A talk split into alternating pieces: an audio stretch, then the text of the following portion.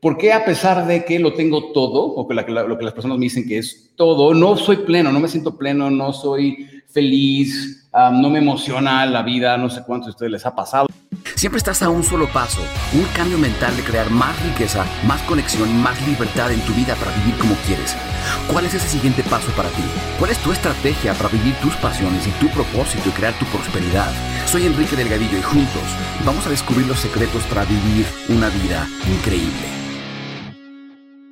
Hey, gente increíble, ¿cómo están? Muy, muy buenos días. Les saludo Enrique Delgadillo desde la Ciudad de México. Y hoy vamos a hablar de algo muy importante, que es este tema que es tan, tan importante para sentirnos plenos en nuestras vidas, porque a veces nos encontramos persiguiendo metas y nos dicen que debemos de conseguir tal o cual cosa y vemos las redes de, las, de otras personas y decimos yo quiero tener eso. Y luego después, cuando empezamos a lograr cosas, empezamos a tener éxito en nuestras relaciones, en nuestra vida financiera, en nuestro físico, lo que sea que estés tratando de crear o que en algún momento para ti era lo que querías y de pronto dices, ya tengo esas cosas, ¿por qué no me siento pleno? ¿Por qué no me siento completo? ¿Por qué, no, por qué me siento, porque hay un poquito un sentimiento de vacío? Y para eso traje a una gran invitada que además de ser una mujer súper, súper exitosa, es una mujer que admiro mucho, además es una gran amiga y, pero sobre todo eso es una gran maestra en temas de... Eh, de trascendencia, de conflictos, eh, espiritualidad inclusive, y además de todo lo que hace en cuanto a su trabajo de ayudando a mujeres a aceptarse, a aceptar sus cuerpos, a crear cuerpos increíbles en, el espejo, o sea, cómo ellas se ven a sí mismas. Em, quiero dar la bienvenida a mi súper amiga María Montemayor. Mary, ¿cómo estás? Ay, Kike, súper contenta de estar aquí contigo y con esta hermosa comunidad el día de hoy para, para como torcernos un poquito la cabeza, ¿no? Hacernos preguntas que a lo mejor normalmente no nos hacemos y ver en qué podemos aportar el día de hoy. Gracias por invitarme. Gracias por venir. Mary, te invité porque quería, oye, yo sé que eres una persona que ha tenido éxito en muchos aspectos. es una persona que admiro mucho, no nada más por tu, eh, tu éxito en, negocios, por tu éxito en la manera en que tú, sobre todo tu perspectiva de la vida, la manera en que tú has aprendido a trascender conflictos, trascender, uh, ya nos contarás más de, de, de esto en un momento, pero Em, ¿Por qué consideras que es importante este tema de entender lo que realmente es la felicidad y la plenitud y saber separarlo un poquito de todas estas cosas que nos dicen que tenemos que lograr y que no, justamente nos impiden? ¿Por qué tú crees que no nos sentimos felices a pesar de tener el éxito financiero, a pesar de tener eh, la, pareja, la familia, el coche, la casa, los viajes, lo que sea? ¿Qué piensas de eso? Fíjate aquí que primero que nada me encanta que abordes este tema porque aparentemente es un tema como, o sea, como que de dientes para afuera pareciera que es un tema muy light, pero no. porque todo el mundo habla de la felicidad, pero realmente pocas personas empiezan a hacer las verdaderas preguntas. Y yo creo que pocas personas empiezan a tocar un verdadero fondo en sus vidas para empezar a sentir el vacío, empezar a sentir la soledad que provoca que nos empecemos a hacer estas preguntas de verdad.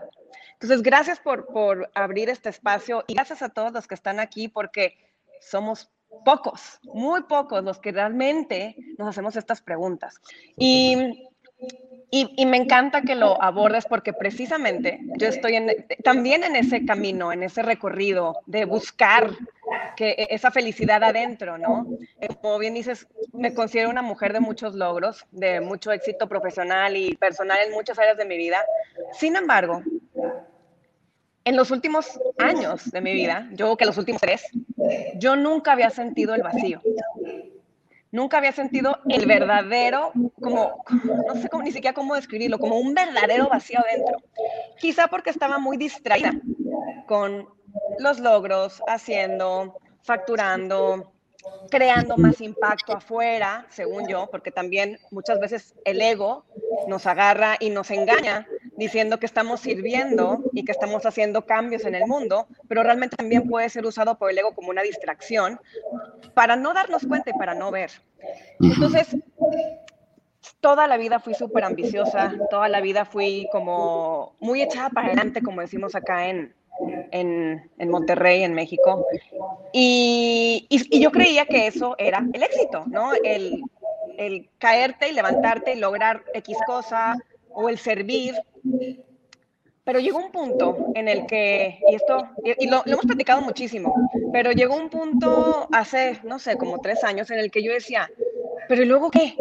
Ok, ya, ya logré todo esto, ya logré todo esto. ¿Y luego qué? Entonces yo me ponía otra meta. O metas ambiciosas que me costaba un huevo, un huevo lograr, o sea, a través de mucho desgaste, mucho cansancio, pasando por encima de mí incontables veces, perdiendo mi salud, pasando por encima de mis relaciones personales, poniendo a mi familia en segundo plano, poniéndome a mí misma en segundo plano, pero yo ni siquiera me daba cuenta de esto, porque todo lo que la, lo que la, la cultura, la sociedad te dice es que a eso venimos, hay que lograr, hay que, hay que perseverar.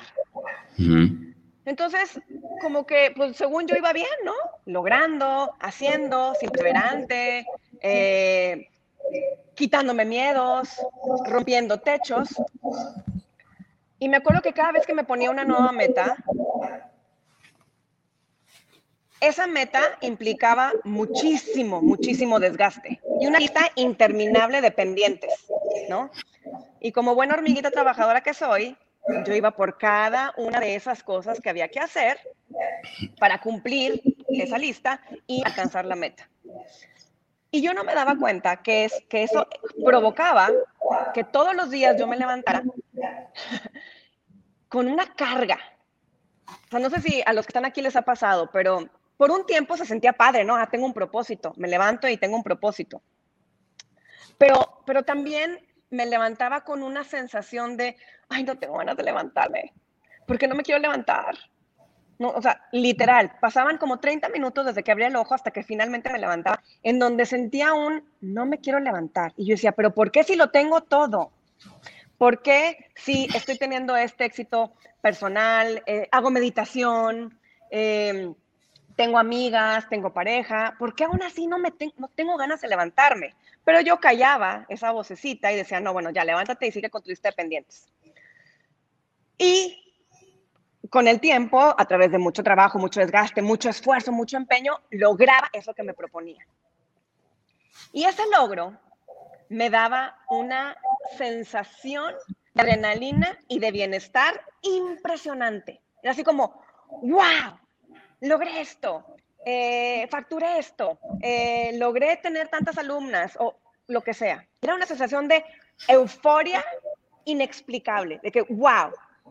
Y esa sensación de, de euforia, que se sentía súper rico en ese momento, me duraba como 24 horas. Hmm. A las 24 horas, otra vez era como, ¿y ahora cuál es la siguiente meta que sigue? ¿No? Entonces me, inventa, me, ponía una meta más grande que esa, porque esa ya era como, pues este amplio, ahora puedo algo más grande, ¿no?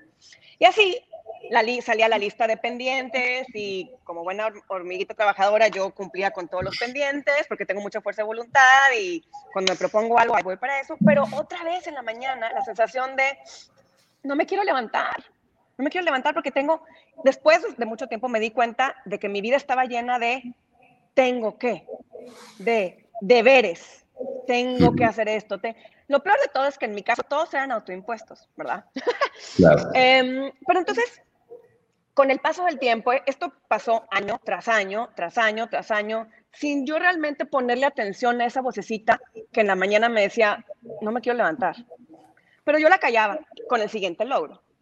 Hasta que llegó un punto que, me acuerdo que sí, fue hace como, sí, como tres años, que, que logré así como que lo que nunca había logrado en cuestión de estabilidad económica. Así yo dije, wow, o sea, ya logré la estabilidad económica que he estado buscando por toda mi vida, ¿no? Ya la logré. ¿Y por qué sigo sintiendo que no es suficiente? ¿Por qué sigo sintiendo que ahora, ¿qué más? ¿qué más? ¿Qué más? ¿Qué más? Entonces dije, aquí hay algo muy extraño, porque yo, yo estoy persiguiendo este logro, porque según yo con eso me voy a sentir satisfecha, pero tengo ese logro y esa satisfacción me dura 24 horas, literal, 24 horas. Y luego otra vez como una sensación de vacío que yo no identificaba como vacío. Hasta que, hasta como que empecé a tener comprensiones de decir, a ver, no importa cuánto logres, o sea, ya te demostraste a ti misma que tienes la capacidad de lograr, que tienes la capacidad de hacer, de generar, de lo que, todo eso, ¿no? Ya te lo demostraste. Y esa, y esa insatisfacción vuelve a surgir a las 24 horas de que lograste algo. y te vuelves a imponer algo que al final del día ni siquiera sabes por qué lo estás haciendo. o sea, porque yo ni siquiera tomaba el tiempo de ver qué es lo que realmente sigue para mí y de dónde viene esa necesidad de crear algo. Entonces, ahí fue donde empecé a decir, a ver, aquí hay algo muy extraño.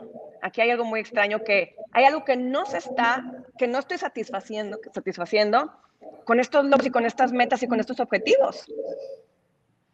Entonces, en mi caso, siempre ha sido un tema el hacer, como, como que yo vine a aprender esta experiencia de vida a no hacer. Para mí es muy fácil hacer. Yo sé que para hay, personas que lo contrario aplica, que les cuesta hacer. Para mí es todo lo contrario. Entonces, dije, ¿sabes qué? Ok, toda la vida lo que he hecho es hacer, hacer, hacer, hacer, lograr, lograr, lograr. Y eso no te ha funcionado porque no te ha dado esa satisfacción que, pues, que tú crees que estabas buscando. Entonces dije, ¿sabes qué? Voy a no hacer. No voy a hacer, no voy a hacer nada. Pero imagínate que, que te propongas no hacer cuando en la vida lo que te enseñan es todo lo contrario. ¿no? Tienes que ponerte a hacer. Tienes que ponerte a hacer porque el que no hace no logra. Entonces me tardé mucho tiempo. No, y, perdón que te, interrumpa, pero el, que no hace también es un flojo, el que no hace es un holgazán, el que no, etcétera, etcétera. Es un fracasado, no vale. Un fracasado, claro. Y claro, esas eran las cosas que yo me repetí a mí misma cada vez que me volvía a poner a hacer y a lograr. O sea, una persona exitosa es alguien que hace y que logra. El que no hace, no logra. Y el que no logra, no vale. Y si no vales, no existes. Y si no existes, pues, ¿qué estás haciendo aquí? Entonces me propuse no hacer. Y no pude. No pude, no pude no hacer. O sea, me tardé como, no sé, varios años, varios años en los que yo sabía que tenía que dejar de hacer, pero aún así este ímpetu dentro de mí, esta satisfacción, este miedo a fracasar, a ser una fracasada, a ser una inútil, a no valer, no me permitía dejar de hacer. Entonces yo seguía luchando, luchando, tratando de alcanzar algo que ni siquiera tenía claro que era pero sin poder parar. Hasta que llegó un punto que dije, ¿sabes qué? O sea, tienes que, tienes que intentarlo. O sea, entendí que esa era mi materia en ese momento, que mi materia era aprender a hacer lo que no sabía hacer. Yo sabía hacer y lo que no sabía hacer era estar quieta, estar quieta conmigo, en contacto conmigo, en, en sí, como en, la quietud. Entonces dije, ok, así me muero en el intento, no voy a hacer. Y me acuerdo que el, día que me lo propuse, creo que era un martes, porque aparte para mí, para una personalidad como la mía, que es súper trabajadora, que de lunes a viernes se trabaja de 9 a 6, que yo en un martes a las 10 de la mañana diga, no voy a hacer, y me voy a quedar aquí en mi cama viendo el techo, no voy a hacer. No te puedo explicar la ansiedad que empezó a entrarme. Pero una ansiedad inexplicable. Esa ansiedad eventualmente se convirtió en un ataque de pánico un ataque de pánico. O sea, como a la hora de no hacer nada, un ataque de pánico de las dos horas. Y ese ataque de pánico se convirtió en una catarsis de llanto. O sea, yo lloré y lloré y lloré y lloré y lloré y decía, ¿qué me pasa? Soy vieja loca. Está llorando porque no está haciendo. Pero ahí me di cuenta de lo grande que era ese bloqueo que yo tenía dentro de mí. Entonces dije, aunque así me muera aquí, no voy a hacer, porque claro, en ese momento el ego me quería sabotear y me decía, tengo una súper buena idea para energía nutritiva. No, ya, voy a sacar este programa nuevo. Vamos a hacerlo ahorita, ahorita en esta catarsis. Y era como, no, no voy a hacer. Pero fue a través de ese no hacer y entrar en esa crisis y en ese ataque de pánico y en esa catarsis de llanto que me di permiso de sentir lo que por años había tratado de esconder el vacío. Y fue horrible. fue horrible sentir el vacío. Fue horrible sentir el vacío. O sea, sí, no sé si alguien le ha pasado que ha sentido ese vacío.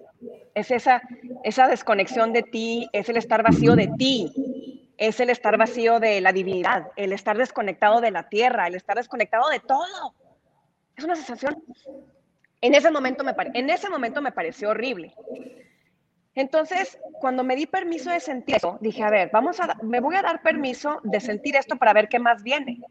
Porque lo he tratado de, de, ocultar por años, haciendo, logrando. Antes lo hacía con mi cuerpo, es decir, quería ese vacío a través de las dietas, de hacer ejercicio, de tener el cuerpo perfecto, de ser aceptada, ¿no? O sea, como que mi vacío lo he ido transformando de una cosa en otra sin realmente resolverlo que obviamente después me di cuenta que también lo tapé con relaciones de pareja. En ese momento no me he dado cuenta, me acabo de dar cuenta. El de las relaciones hasta hace muy poco. Pero entonces cuando me di permiso a sentir ese vacío, dije, ah, ya entendí por qué siempre quiero hacer y quiero lograr, porque en mi mente el ser valioso está en el hacer y en el lograr. Pero luego me dice a mí misma, a ver, pero ya lograste, ya hiciste, y aún no eres valiosa. Entonces, ah, es que el valor no está en el lograr. Mi valor ya está en mí, solo que no lo había visto, no lo tenía integrado. Entonces ahí comenzó un proceso muy bonito que hasta la fecha sigue, no puedo decir que he por completo trascendido ese vacío.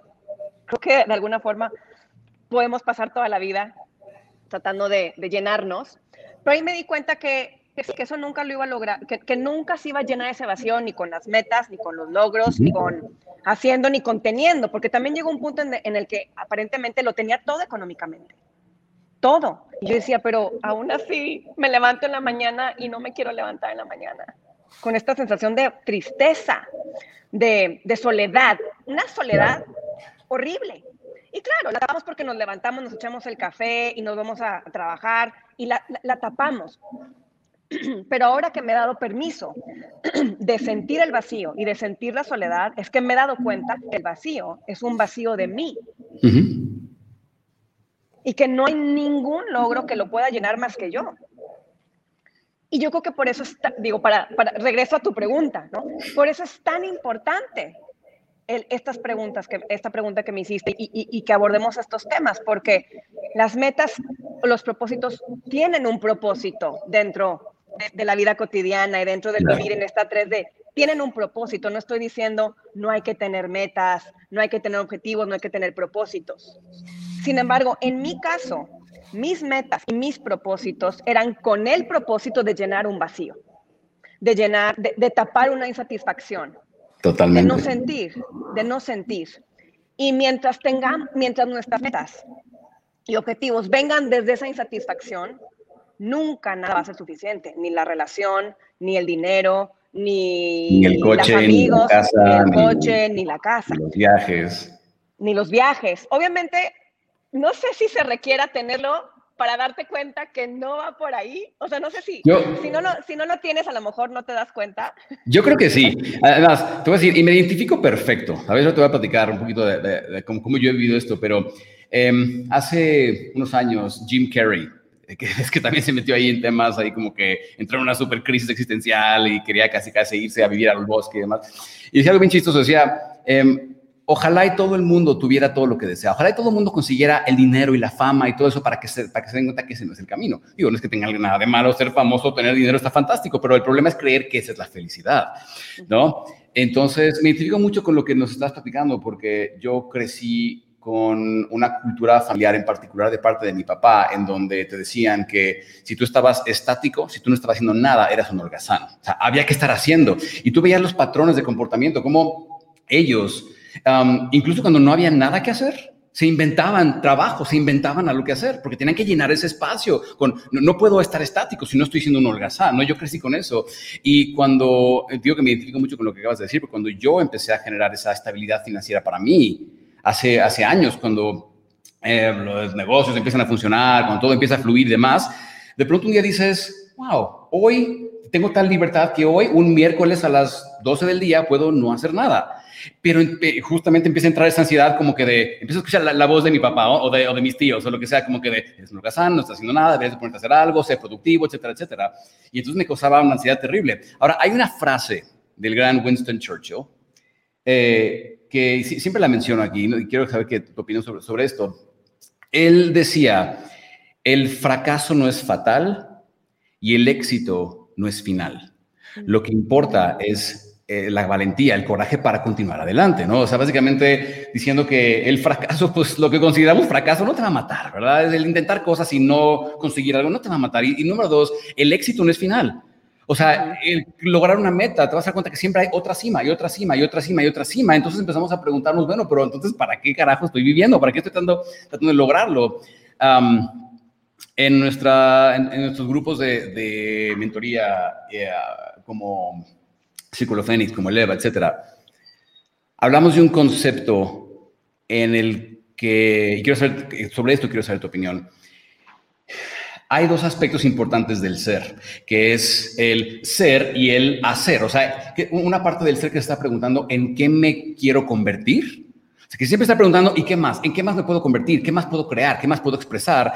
Pero hay otra parte que también es el soy. Y soy simplemente porque soy, no tengo que ser algo más. Y en esa como danza, digamos, de esas dos partes de nosotros. Está nuestra vida, o sea, porque soy y puedo aceptarme y vivir como soy y estar feliz como soy, pero al mismo tiempo no tiene nada de malo estarme preguntando y en qué más me puedo convertir, qué más puedo expresar, porque al final ese deseo es el que nos da eh, es el que inicia nuestro proceso. Si no tuviéramos deseo y simplemente existiéramos como monjes tibetanos en una cueva meditando 20 años o, lo que sea, um, no viviríamos muchas de las experiencias que funcionan como catalizadores para liberar esos, esos, eh, esa interferencia que no nos permite ver todo lo que somos y lo que podemos ser, ¿no? 100%.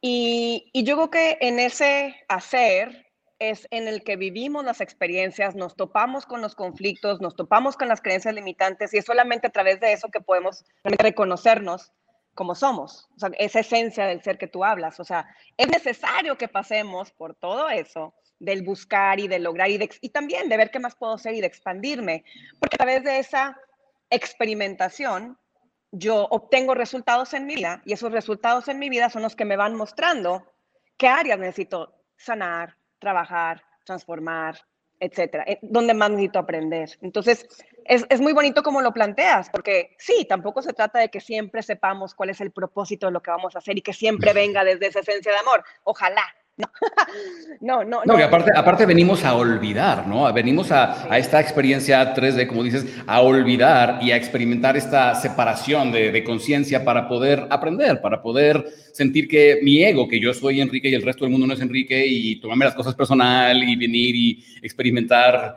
esa soledad y esa separación y demás, ¿para qué? Para aprender a llenarme a mí mismo, ¿no? Y eso es lo, lo difícil, porque se, se nos olvida en el camino que a eso venimos y nos vamos distrayendo creyendo que vamos a sentir ese llenado con todas estas cosas. Entonces, qué valioso y por eso me encanta, o sea, ahorita no puedo ver el chat, no me aparece, pero me encanta que haya estas personas conectadas porque se están haciendo esa pregunta que prácticamente nadie se hace. Y, y, y si no nos hacemos la pregunta, no van a ser solito. No, solito no es que un día nos vamos, vamos a estar llenos. No, este trabajo de llenarnos con nosotros mismos tiene que ser un trabajo súper consciente.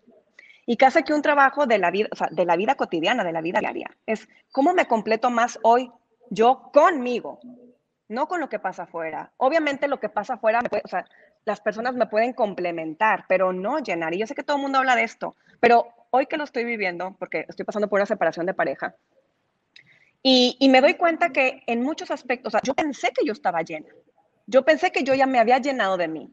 Y hoy que esta persona ya no está en mi vida, digo, ay, su madre. No, resulta que no estaba tan llena como yo creía. Y he sentido el vacío y la soledad más que nunca en mi vida.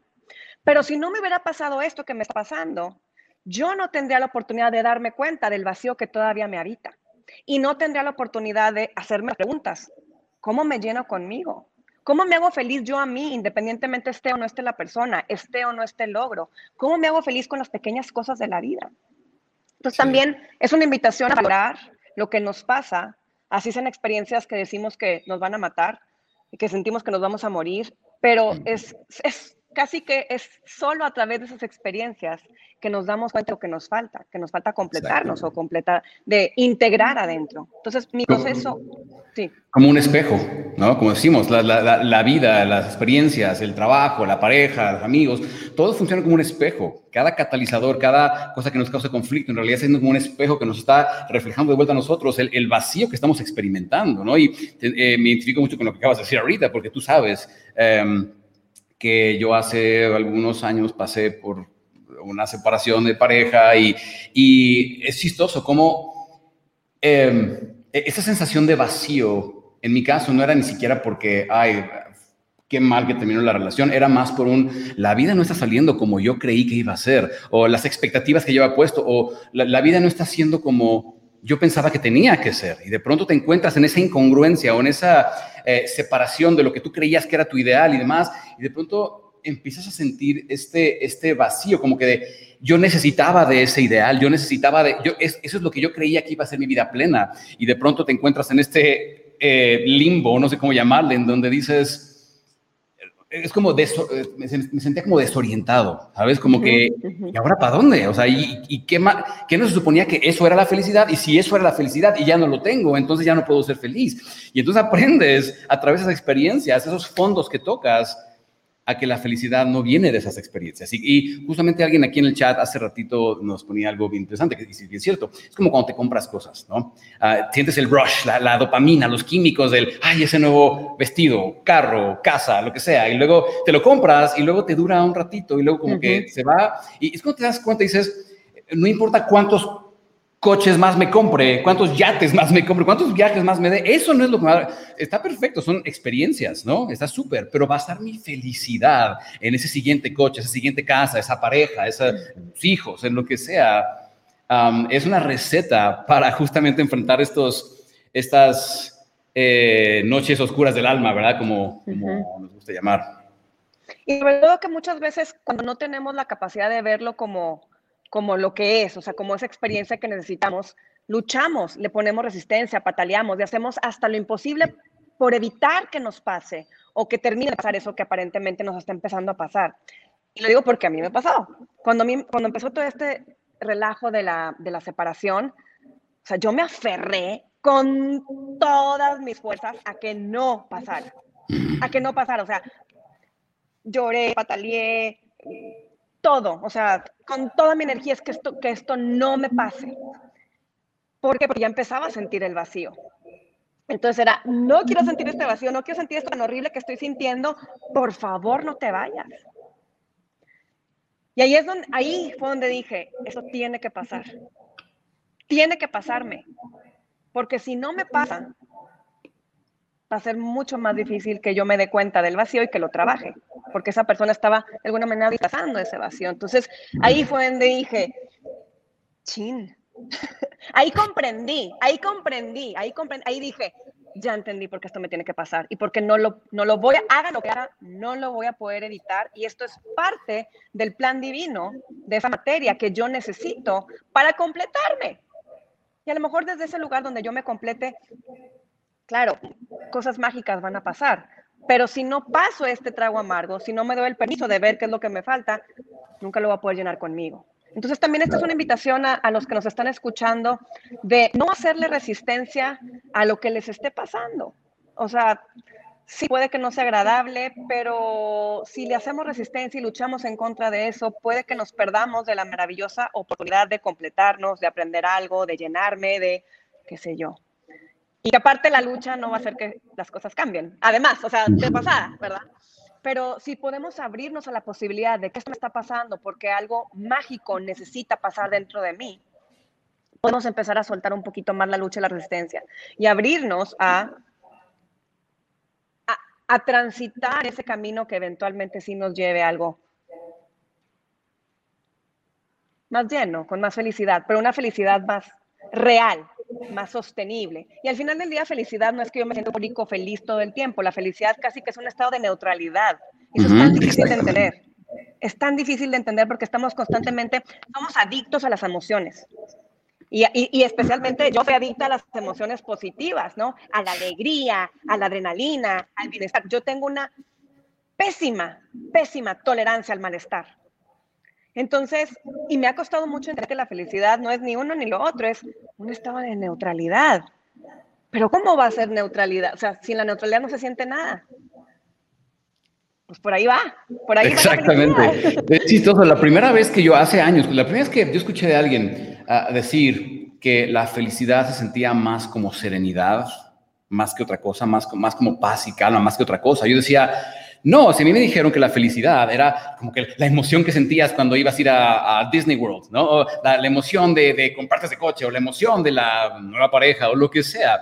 Um, y tienes toda la razón, nos volvemos súper adictos a las emociones y creemos que eso es la felicidad. Entonces, cuando esas emociones no están tan presentes, así tan, wow, emoción, euforia, decimos, no soy feliz. Cuando tienes razón, la felicidad es ese estado de ah, yo le llamo amor incondicional, aceptación total de lo que es y en paz con lo que es, para entonces tomar ese, ese punto de partida, ese estado, esa frecuencia vibratoria, partir desde ese lugar para crear lo que quieres expresar, no lo que necesitas para ser feliz, lo que tu ser desea expresar. Porque aparte de todo eso va a traer todo un mundo de experiencias y retos nuevos. Y entonces a veces decimos, ¿por qué? O sea, ¿por qué si la vida me trae retos y retos y retos? ¿Cuál es el punto de vivir? Es enfrentar esos retos y, aprender y, y trascender a través de ellos, ¿cierto?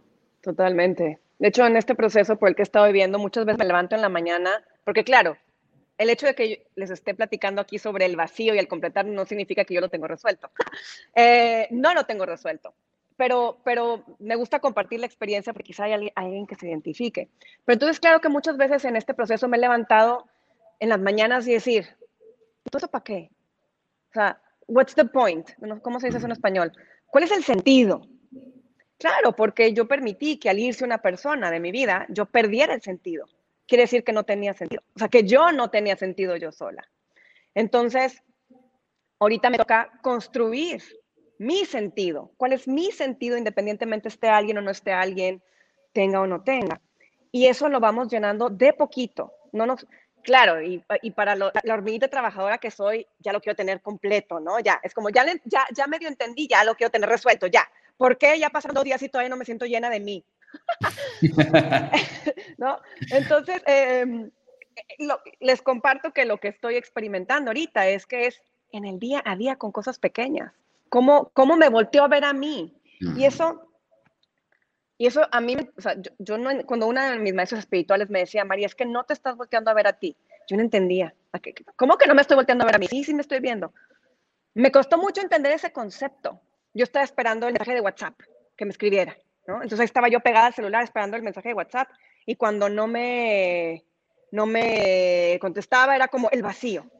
Entonces, claro, ahí, ahí entendía que se refería con que yo no estaba volteando a verme, a verme a mí, yo estaba volteando a ver afuera, esperando la reacción de alguien para yo estar tranquila. Entonces, se trata de voltear el observador para ti, o sea, voltearte a ver a ti. Y eso implica, el, para poder empezar a llenar ese vacío con nosotros mismos, implica empezar a, darnos permiso de sentir las emociones. O sea, no sernos adictos a ellas, pero muchas veces lo que queremos es bloquearlas porque se sienten horrible. Se siente horrible la tristeza, se, siente horrible la frustración, la impotencia, los celos. Entonces, en ese afán de no sentir, los bloqueamos y ahí no estamos más cerca de llenar el vacío. Al contrario, porque el, el llenar el vacío implica amor de mí para mí. Y yo no puedo ser amorosa o amoroso conmigo si no me doy permiso de sentir. Necesito darme permiso de sentir, aunque se sienta horrible, aunque sienta que me voy a morir. Al final del día, eh, tristemente no nos morimos de eso, no nos morimos de tristeza. es que aparte, mientras más resistes la emoción, más fuerte se vuelve y más te empieza a frustrar con el tiempo, ¿verdad? ¿Por qué no puedo superar esto? ¿Por qué no puedo? Y, al final es que es eso, lo que resistes va a persistir. Entonces, eh, si hacemos esto que María nos dice, el, date la oportunidad, el permiso de sentirlo, en lugar de decir, ay, emoción fea, fuchi, vete, decimos, no, bienvenida, entrégame el mensaje que tengas que entregarme, ¿no? ¿Qué me, ¿qué me quieres decir acerca de mí?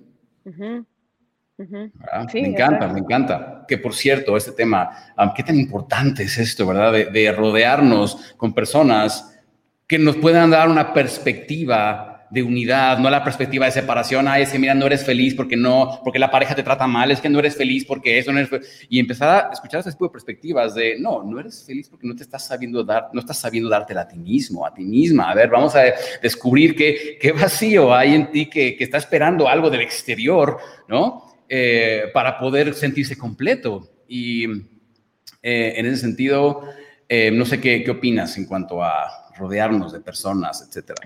Definitivamente para mí ha sido clave en todos los procesos difíciles y también los momentos agradables. Para mí ha sido clave de rodearme de personas afines a mí, que en ese momento en el que estás triste o abajo, que te echen la mano, que te den una palabra de aliento y sobre todo que yo me he rodeado de muchas personas que ya trascendieron un poquito más que yo y que me pueden mostrar el camino. No lo tenemos que hacer solos. No tenemos que inventar el hilo negro. Entonces, yo es algo que integro en mi vida todos los días y, siempre estoy buscando rodearme de personas que, a las que yo les pueda, les pueda aportar, pero también de las que me puedan mostrar un poquito del camino ya recorrido, que sea más fácil, más agradable, eh, más eficiente. Sí, pues por eso me junto contigo. Igualmente, es mucho el sentimiento y gracias, Mary, por, pues por, antes que nada, por haber estado aquí con nosotros, por dar tu perspectiva, tu valiosísima perspectiva, por tu amistad, por supuesto. Gracias por, por darnos, dedicarnos ese tiempo. Cuando las personas te dicen que pues como tú ya tienes el trabajo, el negocio, la economía, la familia, la chingada, lo que sea, pues tú de qué te quejas, ¿no? ¿Tú de qué te vas a estar quejando si tú ya tienes esas cosas? ¿Cuántos quisieran tener eso y tú te quejas? Y es como, no, o sea, de verdad hay personas que lloran en sus Ferraris. Y yo ahí tengo una opinión que sobre eso. Yo, eh, personas que dicen, ah, yo prefiero llorar en un Ferrari. No, yo prefiero ser feliz en una bicicleta. O sea, feliz en una bici, feliz, feliz, en un Ferrari, feliz en donde sea. Yo prefiero ser feliz en donde sea, ¿verdad? Y ¿qué opinas de, de, eso, de, del que ese como tú ya tienes todo, lo que la, la sociedad te dice que debes tener, tú no te quejes, ¿no? Tú, tú no te pongas triste, tú no deberías, tú no tienes derecho de ponerte triste. Claro, estoy totalmente de acuerdo contigo, porque justo en este proceso por el que he vivido, eh, muchas veces me, he dicho a mí misma, estaría dispuesta a, darlo todo, todo lo que tengo con tal de ya no sentir esta tristeza tan horrible que siento. Al final del día, sí, puede que, claro, no estoy diciendo que no me gustan los bienes ni, ni la abundancia, por supuesto que sí, pero cuando no te sientes pleno, nada vale la pena más que sentirte pleno, salir de, esa, de ese dolor, de esa miseria. Entonces, no, definitivamente que, que concuerdo contigo, prefiero ser feliz en una bicicleta. que por cierto, tener un Ferrari no tiene absolutamente nada de malo, está perfecto, pero sé feliz en tu Ferrari, ¿no? Sé feliz en tu bicicleta, sé feliz caminando, sé feliz en donde sea. Eh, entonces es un proceso, eh, eh, Platón decía, eh, sea amable con todo el mundo, porque todo el mundo tiene una dura batalla interna de la cual no sabemos absolutamente nada. Se aplica para todos. me siento afortunado de, tener de estar rodeado de personas como tú, Mary. Gracias por estar aquí, gracias por dar nuevamente, gracias por darnos tu tiempo. gracias, gente increíble, por ser parte de esto. Recuerden que pueden encontrar a María como Energía Nutritiva o como María Montemayor, la encuentran en todas partes. Y les recuerdo también, los que quieran, los que me han estado preguntando sobre nuestras tribus de mentoría, etc etcétera, aquí trabajar esto más a profundidad conmigo, con mi equipo, etcétera, les recomiendo mucho ir a tribusecreta.com. Tienen que llenar un cuestionario para ver si es un buen fit, para ver si podemos trabajar juntos. ahí está, tribusecreta.com. Mary, gracias. Una última cosa. ¿Qué podemos empezar? ¿Qué consejo nos puedes dar? Una cosa que nos puedas decir para empezar con este proceso de, digo, sabemos que no, no es cuestión de cinco minutos. A ver, mira, identifica el vacío, sánalo, libéralo, ya eres libre y eres feliz y eres uno con el todo y, y el creador, ¿no? Em, ¿Qué primer paso podemos empezar a tomar? Si, si nos sentimos como que sí, siento mi, mi, vida vacía, a pesar de que tengo logros, he conseguido esto, tengo, tengo el trabajo estable, tengo la economía, tengo la familia, lo que sea, y no me siento pleno, no me siento completo, no me siento feliz. ¿Qué primer paso podríamos empezar a tomar para justamente hacer esto que dices, empezar a ver hacia adentro y todo, empezar a identificar qué es? Eh, y la verdad es que es algo súper simple, pero nos cuesta muchísimo trabajo. Además de sentirlo, es decir, no evadirlo, no evitarlo, no llenarte de cosas para no sentirlo, sí es bien importante que nos demos permiso de sentirlo. Así se sienta feo, así se sienta soledad, así se sienta desconexión. Sí necesitamos darnos el permiso de sentirlo, porque muchas veces el vacío nos habla. El vacío nos puede mostrar el camino de qué es lo que necesitamos. Y segundo, que al menos a mí me ha funcionado o me está funcionando, es ponerme como prioridad. Yo ser lo más importante en mi vida. Entonces, si yo soy lo más importante en mi vida, no dejarme hasta el último. Entonces, si yo soy lo más importante en mi vida, ¿qué necesito yo hoy? Y hacerme esa pregunta todos los días. Yo soy lo más importante en mi vida, entonces, ¿qué necesito yo hoy? A lo mejor necesito dormir media hora más. A lo mejor necesito, em, no sé, eh, estar quieta un ratito antes de irme a trabajar o a lo mejor necesito tomar más agua. O sea, ¿qué pequeñas acciones puedo yo tomar en la vida cotidiana? No tienen que ser cosas enormes. O sea, llenar el vacío no se trata de una transformación radical, espiritual, súper cochona. No, es en las cosas pequeñas de la vida cotidiana poniéndome como prioridad. ¿Qué necesito yo hoy en este momento? Y de ahí podremos, después podemos seguir platicando. Pero con eso yo creo que todos, todos podemos hacernos esa pregunta.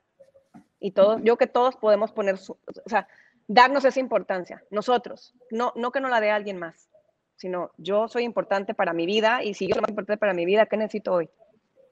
Totalmente, totalmente. Me, me, encanta, muchísimas gracias. Y pues nada, con eso nos despedimos. Mary, gracias. Gracias a ti, Kike, gracias por invitarme y nos vemos muy pronto. Gracias, nos vemos, gente increíble. Bye bye.